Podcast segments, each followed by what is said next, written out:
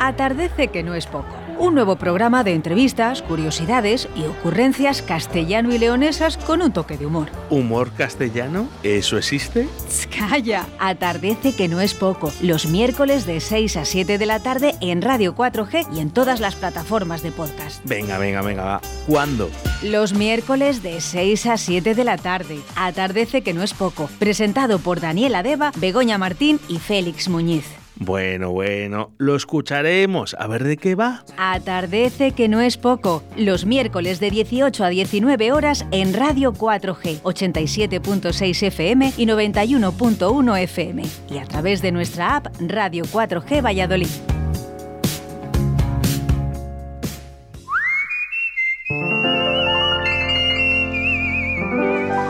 Atardece que no es poco. Un nuevo programa de entrevistas, curiosidades y ocurrencias castellano y leonesas con un toque de humor. Muy buenas tardes. Son las 6 de la tarde del 9 de febrero de 2002. Comienza Atardece, que no es poco.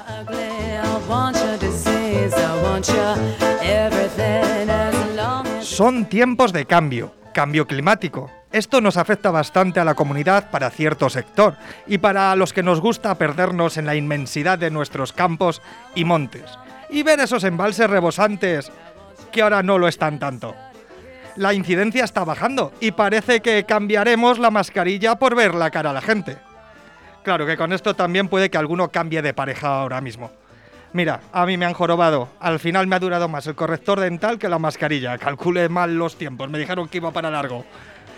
Es tiempo de cambio, de escuchar un nuevo programa donde conocernos y conocer a nuestros artistas a través de la música y de nuestras curiosidades. Es tiempo de cambiar la noche por el día. Las horas de luz se alargan y las calles se llenan de runners. A la sociedad, a los que nos escucháis, respetadles. Dejémosles pasar, démosles prioridad. Si paran, les puede pasar como a los tiburones. ¡Pum! ¡Explotan! ya sean gente de bien o amigos del mal, lo que no tienen que hacer ahora, si nos están escuchando, es cambiar de emisora. Buenas tardes, les habla Daniela Deva. Comienza Atardece, que no es poco.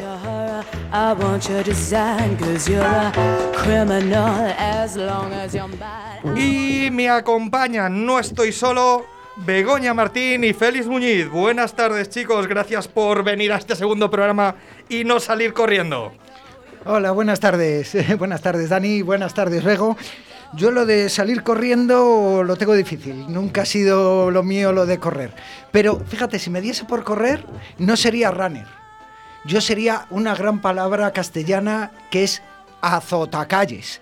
Me encanta. ¿eh? Que también hay otra versión que es la de corretón, que también me gusta mucho, que es el- la gente que va por la calle ociosa, moviéndose deprisa, pero que no van a ningún sitio, como los runners, pero en versión castellana.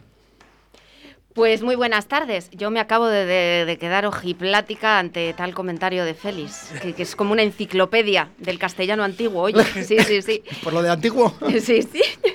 Pues mira, yo estoy encantada de estar aquí otra tarde más. Estoy eh, entusiasmada además con el hombre que tenemos hoy de invitado, un hombre de provincias, madrileño de nacimiento, provincia grande de Castilla y León, ¿no? Burgalés o, aran- o arantino de acogimiento, segoviano de descendencia, vallesoletano de vivencia, palentino ocasional. Vamos, que este hombre se expande y nos conquista, ¿eh? Sí, hombre, mira, hablaste de conquistar la semana pasada en eh, Acontece, en- así que aquí hemos traído a este invitado que conoce la comunidad porque ha pasado por todas las provincias.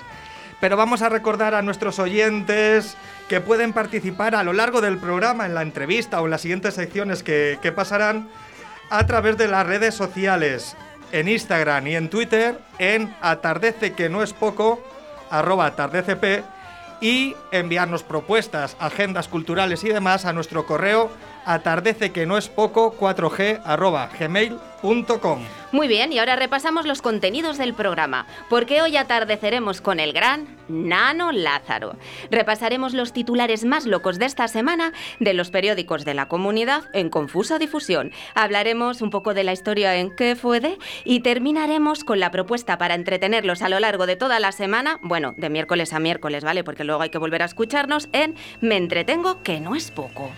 Venga, que venimos cargaditos. También te digo, yo menos mal que venimos en coche porque más cosas no se pueden traer. Solamente digo, ¿eh? es nuestro segundo programa y como sigamos trayendo tanto, le vamos a tener que pedir que amplíen el estudio, que se nos está quedando esto sin silla.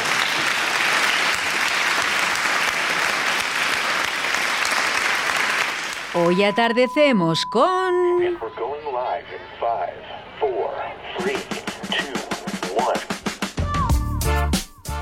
Nano Lázaro. Bueno, pues esto ya lo anunciamos desde ayer. El lunes hicimos un, un pequeño anuncio sin, sin poner su imagen a ver, a través de su trabajo, a ver si conocían a, nuestro invitado de hoy. Y bueno, pues no esperamos más, que ya le tenemos por aquí al gran Nano Lázaro, este pintor muralista que, bueno, ahora nos dirá él cómo, cómo se considera. Y antes de empezar vamos a poner su primera canción, la que ha elegido en...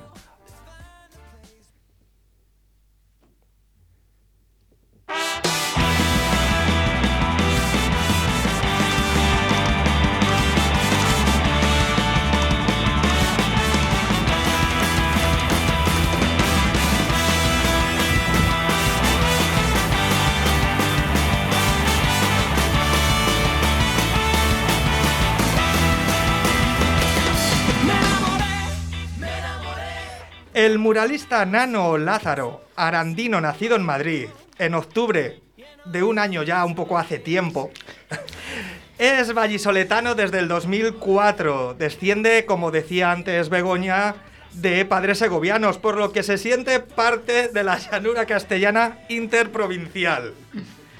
Estudió bachillerato en Burgos y posteriormente hizo escultura en la Escuela de Artes y Oficios de, de Valladolid. Gran pintor, pero en cuanto a empresario no sabemos. Se hizo autónomo en 2009. Tuvo ahí visión de, de futuro. Buenas tardes, Nano. ¿Qué tal? Buenas tardes, Dani. Encantadísimo de estar aquí con, con vosotros y para mí es toda una experiencia y, y vamos, no puedo estar más contento. Bueno, tenemos que decir que, que Nano tiene web donde le podéis encontrar y ver sus trabajos que son preciosos en nanolázaro.com y a través de su Instagram y Twitter arroba nano.lázaro. Ahí podéis ver esos murales preciosos que, que tienes colgado.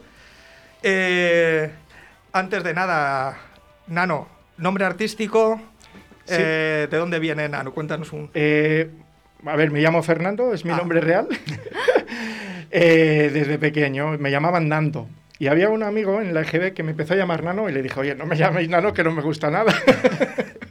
pues, Y resulta pues que- a partir de ahí, pero bueno, vamos, ya fíjate que me lo pongo yo y todo, que, que no hay ningún problema. Eh, la única que no le gusta a mi madre, que ¿para qué te pongo ese nombre tan bonito si luego te llamas Nano? Pero vamos, que, que Nano está muy bien, Bien. a todos. Eh, ¿Cómo empezaste? Sabemos que eres muralista. ¿Te consideras pintor, muralista, eh, Muralista. pintor de calle? No, me considero muralista. Eh, a ver, yo empecé, digamos que pintando el bar a un amigo. O sea que la primera vez que compré un aerógrafo, que es la pistola con la que yo pinto, que mm, eh, tenía yo 18 años. Y bueno, pues, pues empecé, digamos que pulverizando pintura sin ningún control. Y pinté un bar, quedó más o menos decente y dije, anda, pues mira, si soy capaz de, de- de- de embellecer eh, locales. Has hablado del, del aerógrafo, eh, que sí que es un medio que utilizáis, un instrumento que utilizáis mucho para pintar los murales. eh, pero, ¿qué es exactamente el aerógrafo? ¿Cómo funciona? Sí, mira, el aerógrafo es una pistola en formato bolígrafo. Es una pistola como la que usan los pintores de vehículos, pero en formato, vehículo, eh, formato bolígrafo. ¿Qué es lo que hace? Pues nos da una precisión. Digamos que podemos controlar el trazo de una manera en la que haces una línea fina como si fuese un pelo, o puedes hacer un trazo como si fuese un aerosol. Digamos que tienes todo el rato ese control de, trazo. Y, y bueno, pues, pues que origina, pues origina mucha rapidez, origina eh, unos modelados muy suaves y, y bueno, pues es una técnica que yo me he especializado y domino. ¿Y tiene mucha diferencia con... Tú decías antes, la primera vez que cogí un aerógrafo, ¿tiene mucha diferencia con, con un pincel? Realmente... Sí, con un pincel sí que la Sí. tiene, tiene bastante diferencia. Estás pintando en el aire, no tocas la superficie, ¿sabes? La primera vez estás perdido, o sea, tienes una sensación de, de- de no control, porque estás haciendo trazos sobre el aire. Aero, aire, grafo, pues trazos. es así. Y, y, claro, nunca toca la superficie. Con un pincel siempre tienes que apoyar, tienes que, que, que bueno, pues puedes meter carga. Aquí estás pulverizando pintura. Eh, siempre, ya te digo, sobre, sobre el aire eh, contra la superficie. ¿Y cómo, cómo, cómo llegaste a decir quiero ser muralista? Pues hombre, yo ya me quedaba mirando de pequeño murales que, que se pintaban por ahí, me, me, quedaba sorprendido, ¿no? Luego también siempre me ha gustado dibujar, es una cosa que nunca eh, he cortado, desde pequeño yo ya dibujaba y se me daba bien, se me daba muy bien y siempre ha sido, digamos, que, que mi gran afición. Yo cuando vi por primera vez murales eh, hechos con aerógrafo además y con pistola, bueno, pues me interesó muchísimo por la técnica. Mira, estás contando que, que, empezaste porque viste murales. Uh -huh. Y es verdad que, no sé si, bueno, tú vienes del campo, pero tengo la sensación de que hay un boom de, de murales ahora de un tiempo a esta parte. Sí, ahora mismo hay un boom, está muy de moda. Eh, me he metido en esa ola que, que estoy, vamos, eh, muy contento. y sí, sí, cada vez vemos más ciudades, más barrios, más, más sitios con, con, con una ruta de murales. Hablábamos antes de, de, justo de empezar la entrevista precisamente de esto y tenías una teoría muy interesante sobre por qué podía ser este boom de los murales, ¿no? Que, que me, si quieres contarlo sí, un poco. Nada, un mural es una, vamos, es algo muy visual que se comporte muy rápidamente. Eh, suele gustar y se comparte mucho y claro, pues llega a ese pueblo, ese barrio, llega pues a mucha gente. Es una manera, digamos, de visibilizar pues una zona concreta. Claro, porque estamos hablando de un mural, pero no de un mural pequeño. Yo sé que tú has llegado a pintar silos. Sí. ¿De cuántos metros por cuántos metros estamos hablando aproximadamente? Sí, el silo eh, eran 21 metros de altura, eh, por 11 me parece. Una pregunta. No, sí, 20. ¿Cómo, se, cómo, ¿Cómo te planteas el proyecto?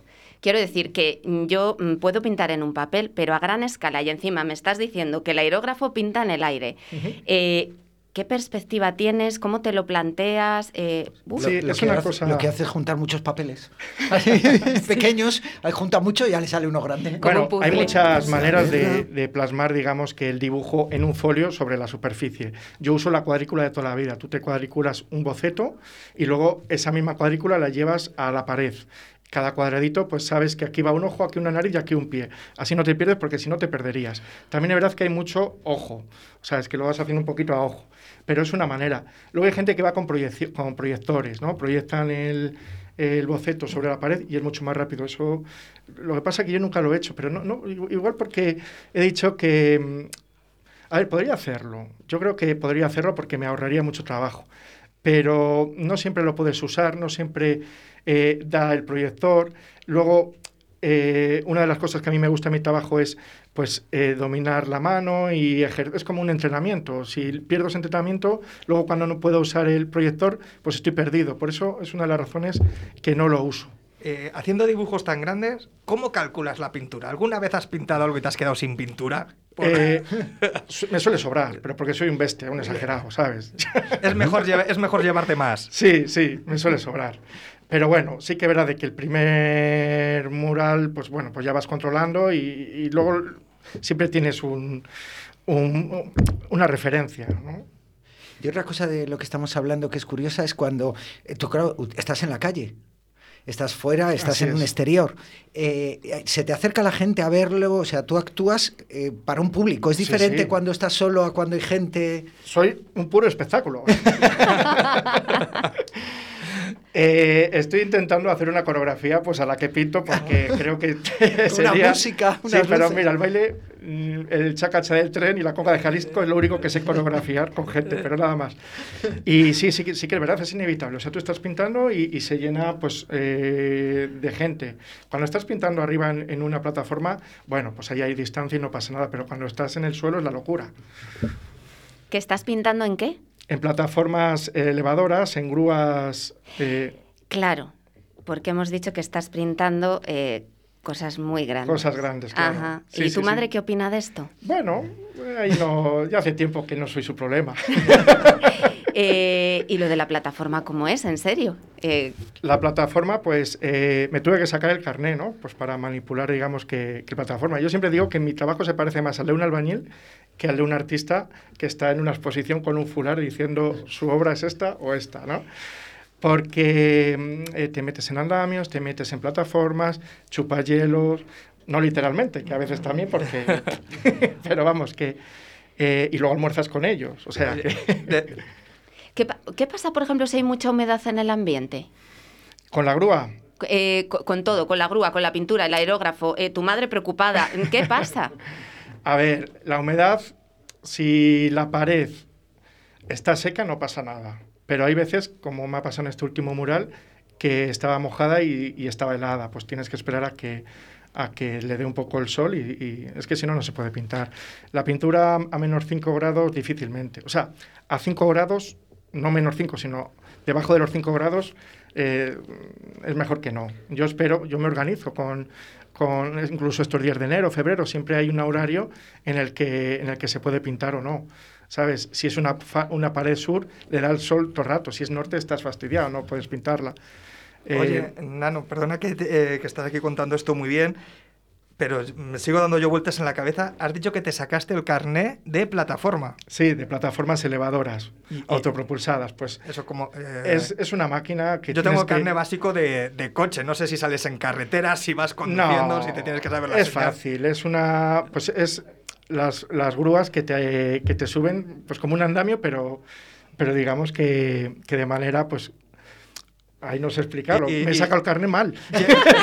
Pero llevas la L puesta los primer, el primer año, llevas una L en, el, No en hay la L. plataforma. No, las coge rápido, la verdad. Son plataformas de estas que vemos en las obras, ¿no? De estas Exacto. de tijera y tal. Exacto, eso es. Plataformas de tijera, dependiendo la obra tienes que llevar una articulada.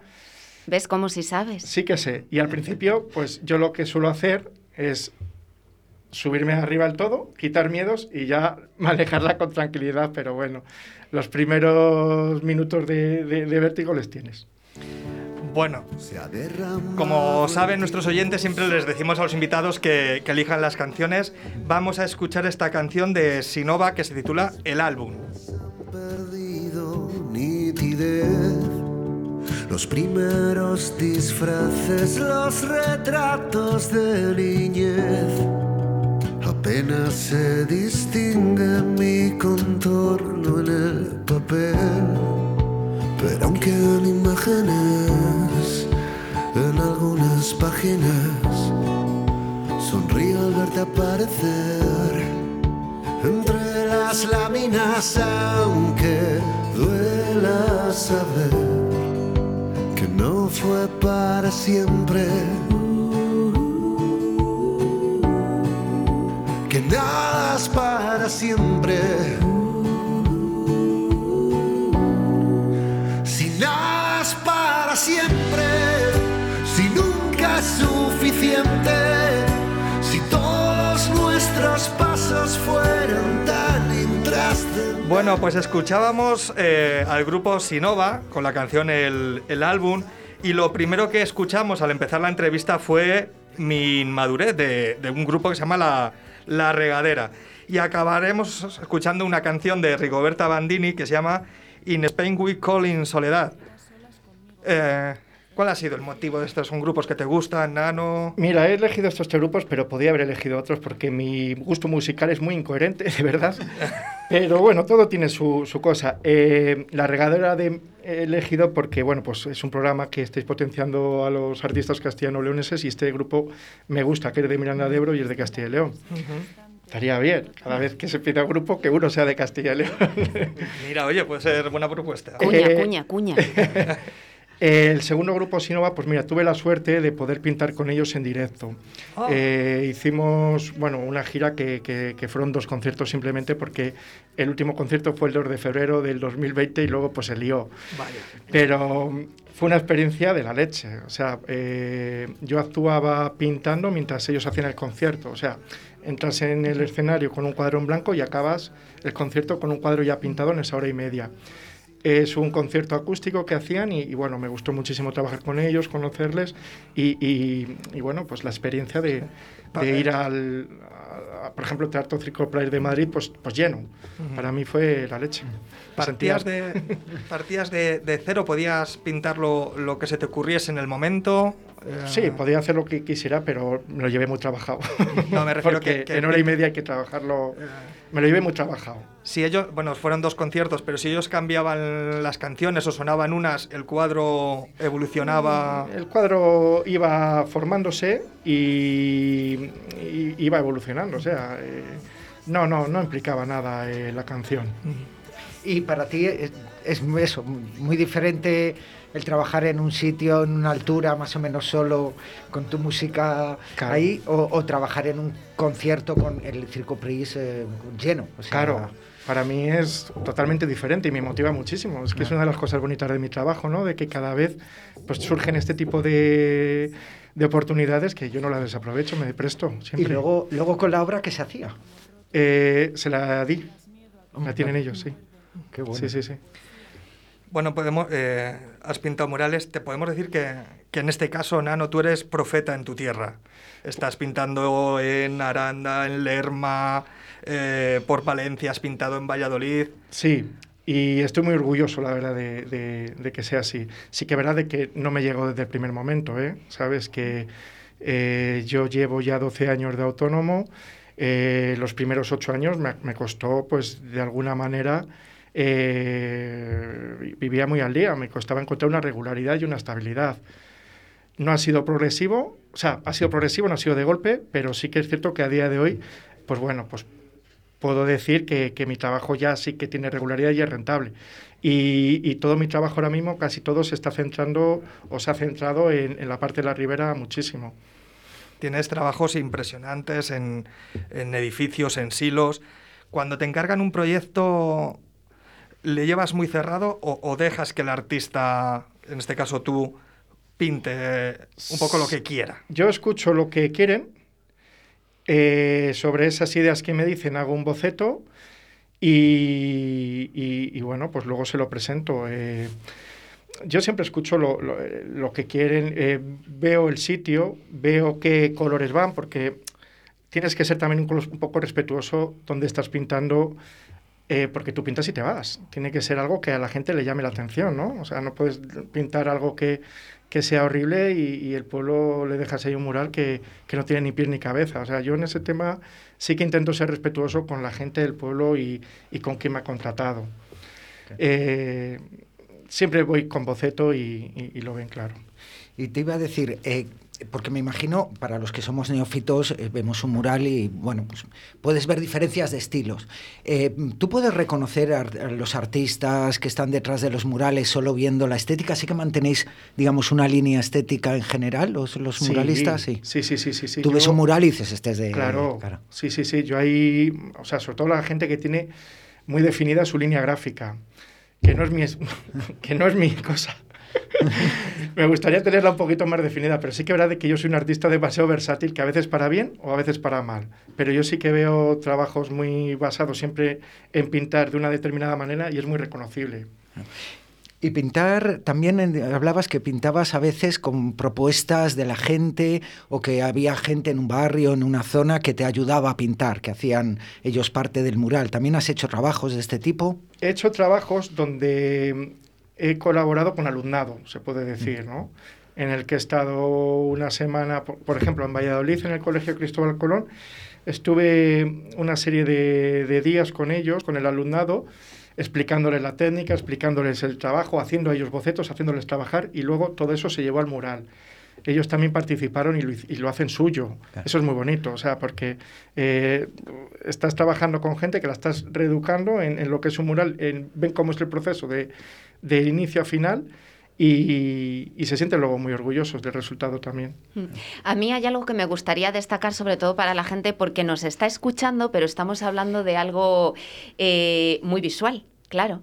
Y a mí lo que me gustaría hablar es de, de esos trabajos que has hecho que tienen mucho que ver con el folclore castellano, con la cultura castellana, del trabajo en el campo, porque exactamente no sé cómo se llama el mural que he visto, pero eh, una mano que tienes de un señor labrando, creo que es, que es impresionante. Claro, estamos hablando de que yo la foto que he visto había una persona al lado y todavía la mano era más grande, pero esa mano era la vejez personificada. Eh, ¿Cómo describirías eh, cómo se hace eso? O sea, es que estamos hablando de algo enorme. Sí, eh, la temática castellana me gusta a mí muchísimo. Lo primero, partimos de ahí, ¿no? Y es una mm, cosa que cuando pinto frontones en los pueblos, que sí que es un público que, que tengo, pues gusta muchísimo, algo que se siente muy suyo. Es que parece una foto. Se puede llegar a que parezca una foto o puedes hacerlo más ilustrado. Ya te digo que yo en estilos a veces soy demasiado versátil que para lo bueno o para lo malo, eh, bueno, pues eh, uso. Hace poco has pintado un traje tradicional de danza, no me acuerdo dónde era, en Burgos ha sido. En Aranda tengo pintado una chica que se llama, un mural que se llama Alma Castellana. Está, digamos que en un estilo más ilustrado y fue para un público más juvenil. Más juvenil. Me encanta, animo a la gente a que lo vea. Mira, le tenía yo aquí apuntado ese, entre otros. Eh, de verdad, entrad en la página de Nano, en la web, vais a ver murales impresionantes. Y te- ahora hablando de los murales que tú has hecho, de tu trayectoria, el, el mural del que estés más orgulloso por, por lo que sea, em, ¿sabes cuál es? Hay Sí, uno que especial. Siempre, siempre es el mismo, el último. Y luego va cambiando. ¿Es verdad? Bueno, eso está bien, eso es que te sientes muy conforme con tu trabajo, ¿no? Sí, no, pero... Eh, realmente es así. Eh, te sientes muy contento con el último mural que has hecho, muy agradecido porque yo lo valoro muchísimo cada vez que hago un, mural. Y, y bueno, pues ves una evolución, o sea que en cada trabajo todavía ves un poquito de evolución, por eso es algo que, que- que digamos que es el último el que más me gusta. Ahora mismo el último que más me gusta es el, el que he hecho ahora recientemente, de una enfermera. Y crees, por cierto, muy bonito también. Ujú, En, ese a- en, en En- Miranda. no, en Ara- Aranda de en Duero. Aranda de Duero, En Aranda de disculpa, Duero. sí. Le he hecho en el recinto ferial de Aranda de Duero porque ha servido pues, para hospital de pandemias durante la época más dura del COVID y, y se sigue vacunando en ese recinto, con lo cual, de alguna manera, es un guiño que ha querido hacer el ayuntamiento con, con ese lugar. Y es una pasada lo que, o sea, el- por una parte se reconoce ese guiño y por otra parte es una pasada lo que tú transmites eh, con esa figura que es, es impresionante. Es un primer plano, pero es impresionante. Y te iba a decir, eh, ¿y crees que hay algún mural por el que se te reconoce, que alguno que la gente sepa o que sea el más popular, digamos, o que haya alguno que todo el mundo sepa que es tuyo? A ver, en Aranda se me conoce porque he hecho una serie de murales en un barrio que se llama Santa Catalina, que, bueno, pues ahí fue por la Asociación de Comerciantes de- del barrio, y por ahí sí que me vino bien ser versátil, porque querían empezar a hacer esa serie de murales, ahora han traído más artistas, pero querían tener murales un poquito diferentes para diferentes públicos y empezar con ello. Y, y ya te digo, no te puedo decir uno exactamente que se me conozca, porque en cada sitio pues me pueden conocer por uno concreto. Pero ya te digo que en la zona de la ribera de, del Duero me conocen más por esa serie de murales que he hecho en ese barrio. Bueno, pues nos alegra mucho tu visita, que estés reconocido eh, aquí en Castilla y León. Animamos desde, desde aquí, desde el programa, que entren en tu web, en tus redes sociales, eh, nanolázaro.com y en arroba nano.lázaro y vean, vean ahí tus murales que tienes colgados. Mira, yo he entrado y, y bueno, para gustos los colores, ¿no? Pero recomiendo Alma Castellana, me ha encantado. La asociación de comerciantes que tienes a este hombre tumbado es fantástico. El homenaje a los vecinos. Bueno, no tenemos tiempo porque hay programa que hacer, pero un día me contarás cómo has hecho eso. Vamos, chapó, ¿eh? Y el mural, el mural de, la, de la enfermera que comentaban. ¿Y en, nos puedes anunciar dónde vas a estar? ¿Tienes algún trabajo próximo que podamos ir a verte? Ahora voy a estar en Valladolid esta semana, vamos. Eh, pero va a ser un, no sé, lo digo, es un comercio sí, que van a abrir en Teresa Gil, al lado de Justo Muñoz, que va a ser de cómic y que es una pasada de tienda, por eso me ha motivado mucho hacerlo. Es que es una tienda que va a ser una nave espacial, ojo, la vais a ver y lo vais a flipar. Podemos irte a aplaudir como antes ha puesto aquí Oscar Sí. allí a verte. Bueno, Nano, pues como decía hace un momento, muchas gracias. Nos despedimos con esta canción que has elegido de Rigoberta Bandini. Muy bien. A, eh, decirte que esta es tu casa, Nano, que aquí puedes venir a presentar tus trabajos cuando quieras. Por mi parte, muchas gracias y nada. Buena Nada. tarde. Nos Muchas vemos en las calles. Nos vemos, claro que sí.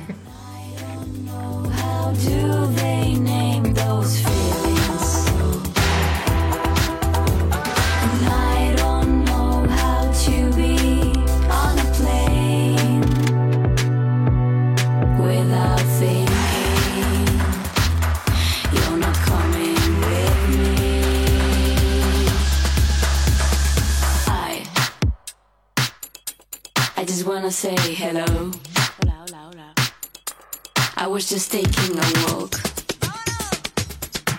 In this business we belong to. In Spain we call it soledad. In Spain we say it's amargura. In Spain we say ay que desastre. In Spain we say ay me desangro.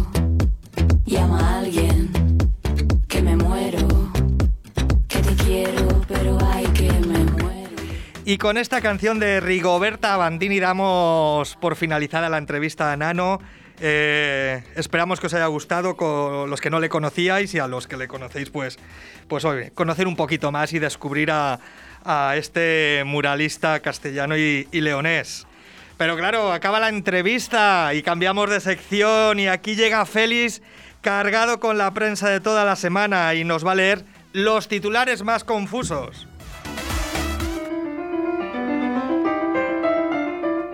Confusa difusión.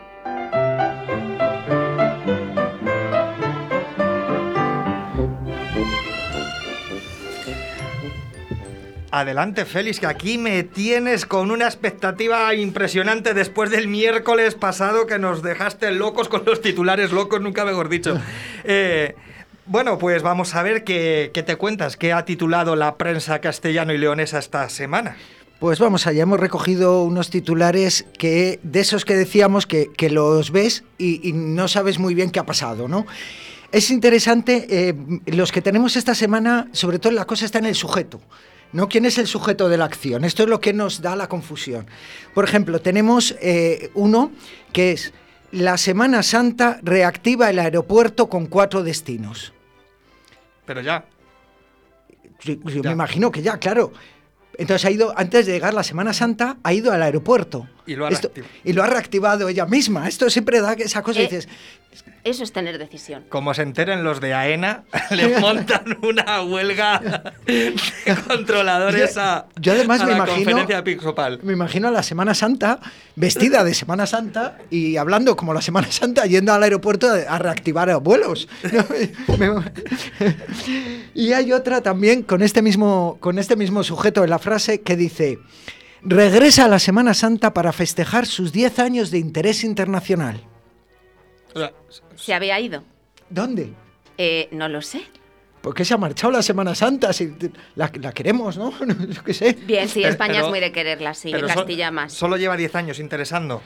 A nivel internacional, sí. Sí, antes no. Antes no, antes nadie sabía ni que existía. Pero a partir de hace 10 años y cada 10 años vuelve. Pero Hombre, yo, si hacen un concierto para celebrar los 10 años, habrá que ir, ¿no? Como estos décimo aniversario. Por décadas, claro, sí, está bien. lo que, claro, esto te deja esa duda siempre que dices, ¿y el año que viene regresará también la Semana Santa? ¿O no regresará la semana? Ya te deja una cosa hasta el año que viene que yo así... a También ver, te digo, depende de lo que pase en el mundo. Eso también. Y hay otra, también con, con este sujeto, en este caso cambiamos a la Semana Santa y dice, el casco histórico pide más presencia policial contra los orines. Este es el titular, hablamos de titulares reales en portada, que se ve esto en negrita.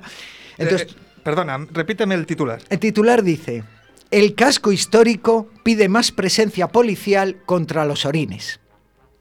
Eh, se me ocurren cosas que creo que no puedo decir, pero te diría, ¿y no han pensado en pedir baños públicos para que la gente Yo voto. no lo haga en la calle? Yo voto por eso. Yo me declaro meona profesional, ¿vale? Entonces, echo de menos esos baños, que también hago una llamada, por favor, si existen esos baños, eh, que la gente los cuidemos. No te rías porque se pasa mal. Se pasa mal, ¿vale? Esperamos algún día recoger una noticia que sea los baños públicos se instalan en las plazas ellos solos, ¿no? Ya van a, Me encanta. van a ayudar a la gente. No, pero me parece curioso porque dices, el casco histórico, o sea, es como que se ha levantado el casco histórico, lo mismo, es que me lo imagino con vestuario de casco histórico, con voz de casco histórico, y que se ha ido, se ha personado en las dependencias policiales a decir, oye, que me mean, ¿sabes? Hombre, con todos los siglos que tiene, tiene que estar ya hartito. Eso también es verdad. Sí que había, había un cartel en un pueblo eh, muy gracioso que eh, tú pasabas por el pueblo y había una tapia perdida allí que no, no veías para nada, pero la tapia tenía un cartel que ponía no es obligatorio mear en esta tapia. Bueno, puede estar. Pues creo que el casco histórico va a hacer lo mismo. No, me encanta, ¿no? A veces esto que tiene, dices. Pues no, bueno, volviendo a los del baño, ¿no? Esto que contaba que a veces pasa a la gente, que, no tienes un baño donde ir, dices, en lugar de pedir eh, baños para que la gente pueda hacer lo suyo de, de forma discreta, no, no, mandamos a la policía, que venga, vamos a denunciar en vez de solucionar. ¿Qué más nos traes? Que me meto en barrena. Mira, tenemos otro también que hablamos de, de ese sujeto amplio que no sabes muy bien, o que yo por lo menos tiendo a imaginármele vestido de lo que sea. Dice, el turismo leonés solo recupera la mitad de turistas que perdieron en el confinamiento. ¿Qué me estás contando? El turismo leonés, que debe ser un señor, pues resulta que ha perdido gente y ahora no la encuentra. ¿Qué ha Pero- pe- A ver, la semana pasada perdíamos turistas. Ahora volvemos los a- hoteles. Y ahora aparece, los perdemos otra vez. Eh, ¿Qué A pasa? ver, Porque se pierden y que no somos capaces de dar con ellos. Un mapa, un mapa. a ver, eh, oyentes de León, que, aparezcan el otro 50% de los turistas, devolvedles. que, Lleváis dos años y habéis perdido al 50%. No, no puede ser. tenéis- que también dices, ¿cómo saben que es el 50%? O sea, realmente de cada dos pierden uno. Pues que allá por marzo del 2020 había, no sé, 5.000, les guardaron y ahora solo han salido 2.500. ¿Y dónde están? Por favor, si alguien ve un turista que se ha perdido, echarle una mano. Y vamos con más. Eh, tenemos otro también que a mí me, me ha hecho gracia, que es, la policía detecta mayor crispación en Palencia tras la pandemia. Uy, los de Palencia, que están crispados. Pero es lo mismo, dices, lo detecta la policía. O sea, no lo detecta ni la sociedad, ni la gente, ni los psicólogos. Es la policía la que lo detecta, o sea, la que ve que hay crispación. Pues porque tienen su medidor de ruidos, su medidor Ajá. de crispación, su radar para los coches. La policía lo mide todo. Eso, mira, no había caído yo en la posibilidad de medir. Y el último, para poder despedirme, que voy a cerrar, es que este creo que no necesita comentario. El titular era, Monzón se consagra a los nabos. Cierra, cierra el titular ahí. Bueno, pues. Pues hasta, hasta aquí. Con eso has acabado, feliz. No sé si volverás la semana que viene. Pero hasta aquí los titulares de esta semana y a ver qué nos traes, ¿eh? Bueno, te digo una cosa. Hoy somos muchos aquí dentro, los oyentes también son cada vez más. Quítame todos estos periódicos de aquí, feliz, que es que yo ya no se llevan los periódicos. Pero Ah, que sí, pero mira, yo perdona, pero hago la reivindicación del papel de periódico. Muy bueno, sirve para todo. Yo saco los periódicos, pero Oscar, no me los tires. Porque me han traído unos platanitos de Canarias, tú metes los plátanos en el frigo, se te oxidan, se ponen negros, tú les envuelves en papel de periódico y luego les metes en el frigorífico y te quedan los plátanos como que estuviesen recién cortados.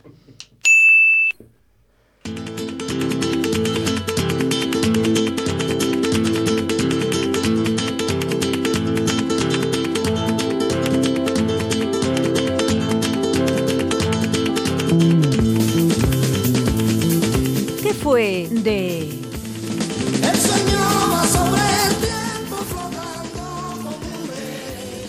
Muy buenas tardes y llegamos a nuestra sección como bien han titulado ¿Qué fue de? Y esto lo lleva Bego. Bego, buenas tardes otra vez. Hola, hola, hola. Bueno, pues hoy os voy De- a hablar de un edificio. Sí. Eh, y es que el otro día estaba viendo una serie de televisión y digo, ostras, digo, si me suena esa torre, si me suena ese patio. ¿Cómo no me iba a sonar si era el Alcázar de Segovia? Hombre, por favor. Bueno, que me hizo una ilusión tremenda. Bueno, la gente es que dice que va a San Juan de Gachelefundi este, que no me sale el ahí nombre. al País Vasco, porque ahí salió esa iglesia en, en Juego de Tronos. Claro, pues a mí me entró como una ansia de ir a, a Segovia, pero no fui porque era la una de la mañana, ¿vale? Entonces ya dije, voy a mirar por internet. Y me puse a mirar y la verdad que es que el edificio, que ya lo sabía, pero lo tuve que recordar, tiene muchísima historia.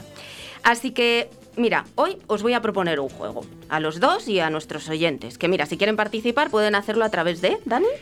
Nuestro Instagram y Twitter, arroba atardecp.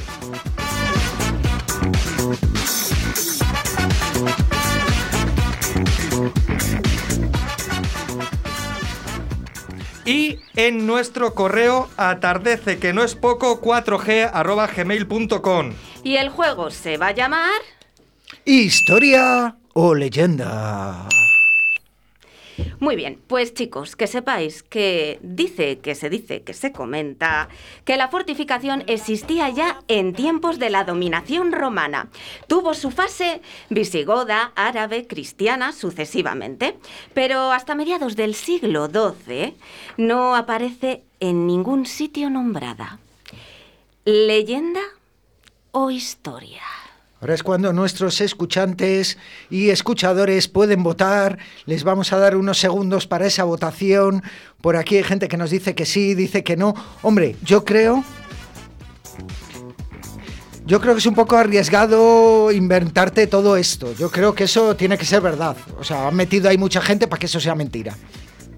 ¿Y eso cómo se sabe? ¿Cómo se sabe ya si había algo ahí? No, no figura en ningún sitio hasta el siglo XII, dices, Bego. Ni un mal dibujo ni nada. Yo creo que han estirado el chicle. Eso es una leyenda. Pues va a ser... Siento el latido de África en mi sangre. Y soy gitano porque en mi compa. Historia. Porque se han encontrado, por ejemplo, restos de la época romana, sillares similares a los que hay en el acueducto de Segovia, por ejemplo. Eh, y sí, los rom- pe- pe- pe- pe- pe- para ahí, para ahí, para ahí. Que los romanos ponían sillas para ver a la gente. Sí, Dani, en primera fila se ponían. Creo que se refiere más a la forma de cómo están colocadas las piedras, que son similares a las del acueducto, ¿sabes? Entonces, pues dijeron, bueno, pues, pues pues va a venir por ahí la cosa. Además, la primera referencia que hay del Alcázar se refiere a ella como Al-Quasar, por su herencia árabe. Y continuamos, porque se dice, se comenta, que Alfonso X el Sabio, amante de la astronomía, puso en una de las torres del Alcázar eh, un, un observatorio. Y una noche de tormenta cayó sobre, sobre la torre, cayó un rayo. Y resultaron muertos todos los criados que estaban con él, menos el mismo rey, que resultó ileso en el accidente. Y claro, un franciscano que pasaba por allí, que son los franciscanos muy de pasar por al lado de los monarcas, ¿sabéis?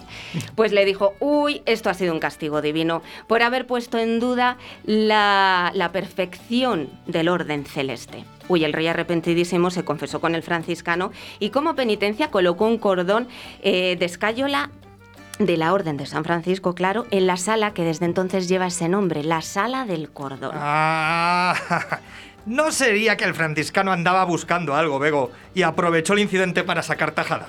Sí, yo ahí opino como tú, porque a mí esto de que para hacer el castigo maten a todos los criados menos al culpable del, del castigo, no lo tengo yo muy claro. Yo para mí que esto no, esto no es... Bueno, chicos, pues esto va a ser.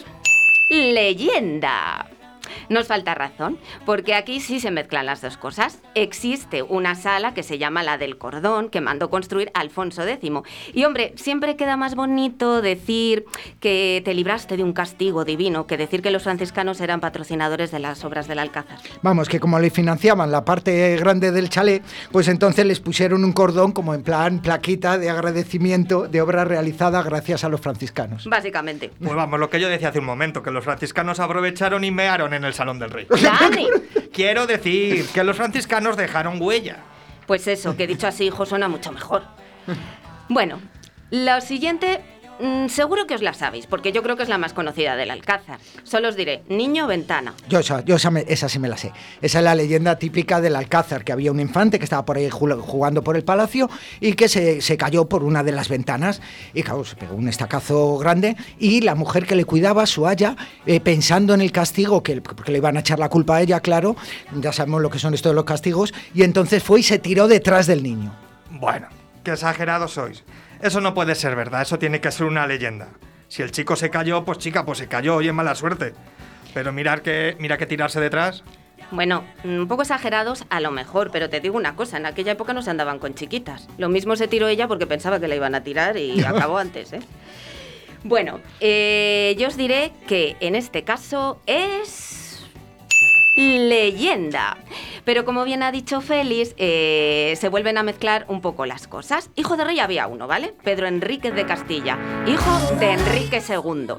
El caso es que el infante, para empezar, ni siquiera tuvo el título de infante, porque aunque su padre lo reconoció como hijo, era extramatrimonial. Vamos, que ser hijo extramatrimonial, extramatrimonial es como ir a extraescolares, que por muchas horas que hagas no te dan título. Eso es. Y ya para más Sinri, las obras de restauración de la Catedral de Segovia han confirmado, gracias a los restos encontrados en la tumba del niño, dos huesos, por cierto, que el infante no tenía 10 años, como decía la leyenda cuando murió, si- sino que debería tener aproximadamente un año y medio y que el pobre pues estaba más enfermo que otra cosa porque tenía raquitismo, que por cierto debía ser bastante habitual tener raquitismo en esa época los hijos de los nobles, hijo, porque no les sacaban a que les diera el sol, ¿sabes? Para que no se les renegriera la piel. Pero bueno, y, digo yo que de todas formas yo tengo un pesar y es que como sigamos analizándolo todo científicamente nos vamos a cargar todas las leyendas y con lo bonito que es contar las cosas así con su romanticismo. Y como se suele decir, como no hay dos sin tres, allá vamos. Eh, dicen que en la época de Felipe II el Alcázar fue cárcel y que en ella había un importantísimo varón flamenco. Si ya te lo dije yo la semana pasada, Bego, si es que aquí nos gusta más un flamenco, esto de Castilla es la Yo- leche. Perdona, Dani, yo creo que ahora Bego se refiere a lo que son flamencos de Flandes. Sí, pues esos, esos, esos, ¿vale? Venga, bueno, va, que el varón tenía amigos importantes que eran los flamencos rebeldes. Uy, qué buen nombre para un grupo. En serio, ay, de verdad, por favor. Vo- Voy a seguir, ¿eh? porque veo que el otro se pone a cantar por soleas. El caso es que los amigos tuvieron una idea para que el varón pudiese escapar. Aparecieron a las puertas del Alcázar 25 personas vestidas de peregrinos del camino. Del camino del Rocío. Dios, que no, del camino de Santiago. Que formaban una comparsa de músicos y nada, pues se pusieron allá a montar algarabía. Total, que los soldados se entretuvieron, que si jarana, jarana, y dijo el varón: Esta es la mía. Lanzó una cuerda que le habían hecho llegar por una de las torres, y en estas, ¿qué pasó? Que el alcaide, que era muy listo, dijo: Uy, aquí se está guisando algo. Y ahí pillaron al varón intentando fugarse y le truncaron la fuga. ¿Leyenda o historia? Leyenda, mujer, leyenda. Va a parecer hay unos peregrinos como si fuera esto la tuna. A mí me parece un poco raro también. Yo creo que esto tiene que tener algo de mito. Pues esto es. Historia. Toma. Sí, sí. Sí. Mira, ¿y qué, qué pasó con el varón? Pues que pasó a ser un secreto de Estado, porque resulta que Felipe II lo, lo condenó a muerte, cortándole la cabeza y poniendo la cabeza en una estaca. Pero resulta que como estaba a punto de casarse con su cuarta mujer y esta venía de, de para allá arriba también, que era, vamos, que eran amigos, que conocía al varón, le dijo, bueno, pues no lo mates. ¿Qué hizo Felipe II? Que se inventó, se inventó que el varón se había muerto de una muerte natural, en vez de contarle que lo había justiciado en el garrote. Que por cierto, esta historia estuvo requete guardadísima en el archivo de Simancas hasta dos siglos después, que no salió a la luz. Tiempo es una palabra que empieza y que se acaba, que se bebe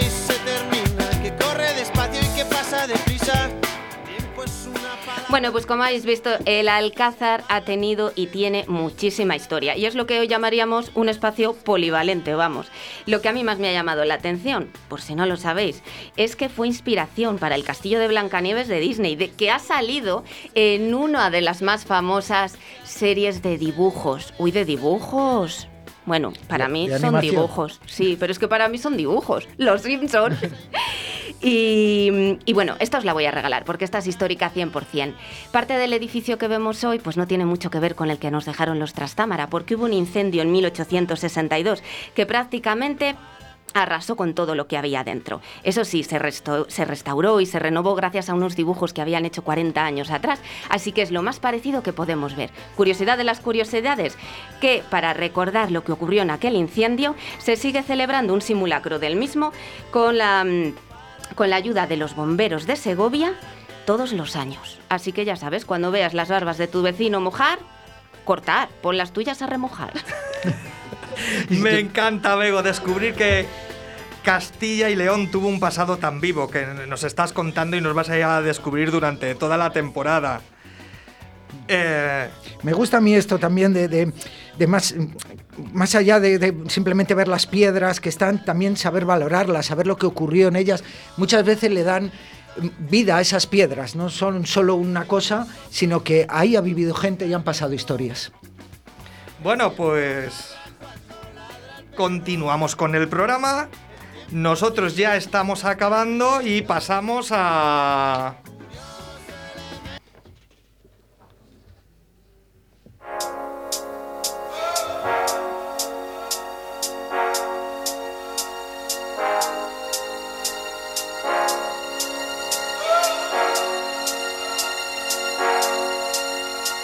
entretengo, que no es poco.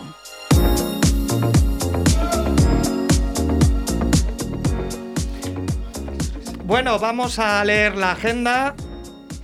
Pero antes a mí me gustaría recordar una cosa, y es que este sábado eh, ocurre la entrega de los Goya y tenemos nominados a tres, a tres castellanos y leoneses.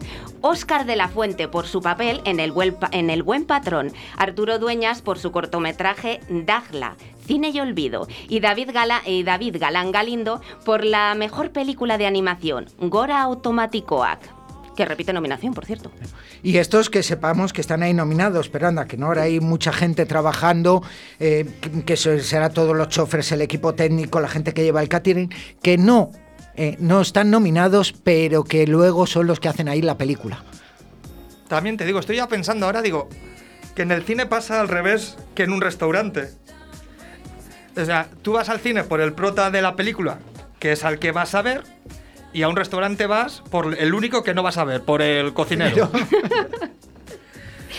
Bueno, cine, restaurante, aparte de ir a esos dos sitios, ¿qué más podemos hacer de Pues- miércoles a miércoles? Pues vamos a nuestra sección Me entretengo con y empezamos por León. León, el día 11 a las 7, historia de humor para el público mayor de Margarito y Cía, que se puede ver en la Biblioteca Pública de León. Y el día 12 a las 8 y media, en Tres Jazz, concierto en el Teatro Gullón de Astorga. Muy bien, y si nos damos una vuelta por Palencia, Pues el día 11 a las 8 y media, María Terremoto en el Teatro Principal de Palencia, Flamenco. Y el día 12 a las 8 y media, el espectáculo teatral Los viajes de Bowa, la gata japonesa en el Teatro Principal de Palencia. y si seguimos por nuestra ruta en el norte, llegamos a Burgos, ¿qué nos encontramos, Félix? Uy, en Burgos un fin de semana, el día 11 a las 8 y media, el viaje a ninguna parte en el Teatro Apolo de Miranda de Ebro, sobre ese, yo diría que mítico texto de Fernando Fernán Gómez. Y el día 13, la compañía Cir- Quicirque estrena Souvenirs en, el, en, el- en la Casa del Cordón. Eh, Es un espectáculo basado en los circos itinerantes de la década de 1930. Y nos vamos a Zamora, Bego, ¿qué podemos ver allí? Pues mira, el día 12 a las 8 y media, los dos gemelos venecianos de MDM Producciones en Fuentesaoco, comedia clásica. Y el día 13 a las 6 y media, la mejor obra de la historia de Espasmo Teatro en el Teatro Reina Sofía de Benavente. Llegamos a Valladolid, ¿y qué podemos hacer esta semana en Valladolid, Félix? En Valladolid, mira, el día 11 a las 9, las guerras de nuestros antepasados de la compañía La Quimera de Plástico en el auditorio de Iscar, basado, por supuesto, en esa obra genial de Miguel Delibes. Y el día 13 a las 7 y media, Sofá de Sky, pero qué coño os ha pasado de Mercucho Producciones, que lo podréis ver en el Centro Cultural Miguel Delibes, en la sala Álvaro Valentín, clown para adultos. Llegamos a Soria, Pues te comes unos torrendo. también. Oye. El día 12 a las 8 de la tarde, POSIT, Notas en un matrimonio, de Todo Art 13, en San Esteban de Gormaz, teatro. El día 10 a las 8 y media, El Jardín de las Hespérides de Hojarasca Danza en el Teatro Palacio de la Audiencia de Soria. Y de Soria cogemos carretera y llegamos a Salamanca. ¿Qué podemos ver esta semana en Salamanca? Ay, Salamanca, el día 11 a las 8, Tempus Fugit de Lomov Compañía de Danza en el Teatro Liceo de Salamanca. Y si estáis por ahí el domingo 13 a las 6, la Orquesta de Malabares de la compañía Pista 4 con la Banda Municipal de Música de Salamanca en el Teatro Liceo. Y de Salamanca continuamos a Ávila. Bego, ¿qué vemos en Ávila? Vemos, no sé, pero te puedes comer unas yemas de Santa Teresa. Perdón, perdón, es que tengo hambre, es la hora de merendar. Bueno, el día 12 a las 21.40. Curiosa hora. El monologuista David Andrés García en el auditorio Villa del Tiemblo, en el Tiemblo. Y el día 13 a las 7 de la tarde, Rea Quartet en el Lienzo Norte Ávila, concierto. Y acabamos en Segovia. En Segovia, que es la que nos falta. El día 12 a las 12 horas, cuentos de Quita y Pon con Juan Malagar- Malabar en la Biblioteca Pública de Segovia. Y el día 12 a las 8 y media, el Aguafiestas de Pentación Producciones en el Teatro Juan Bravo de Segovia, con José Mayuste de protagonista. Y también recordar que el domingo 13 de febrero es el Día Internacional de la Radio, así que todos a escuchar el podcast de este programa. Bueno, pues viene completica esta, esta semana, estéis donde estéis. Y como bien ha dicho Bego, aparte de ver o escuchar, podéis pasaros por algún restaurante y probar las delicatessen de, de cada sitio. Y a nuestros oyentes nos queda nada de tiempo, pues contaros que se acaba un miércoles más y que esperamos veros el miércoles que viene ahí en las redes comentándonos y criticándonos. Para finalizar, no me queda más que dar las gracias aquí a mis compañeros, a Begoña Martín y a Félix Muñiz. Muchas gracias por haber vuelto, espero que vengáis el miércoles que viene. Un auténtico placer. A Nano Lázaro por haber aceptado la invitación y, y haber venido y haberse quedado todo el programa, ta- Nano. Hombre, me lo he pasado bien, ha sido divertido, quería veros y disfrutar como, espe- como, como público. Dar las gra- gracias.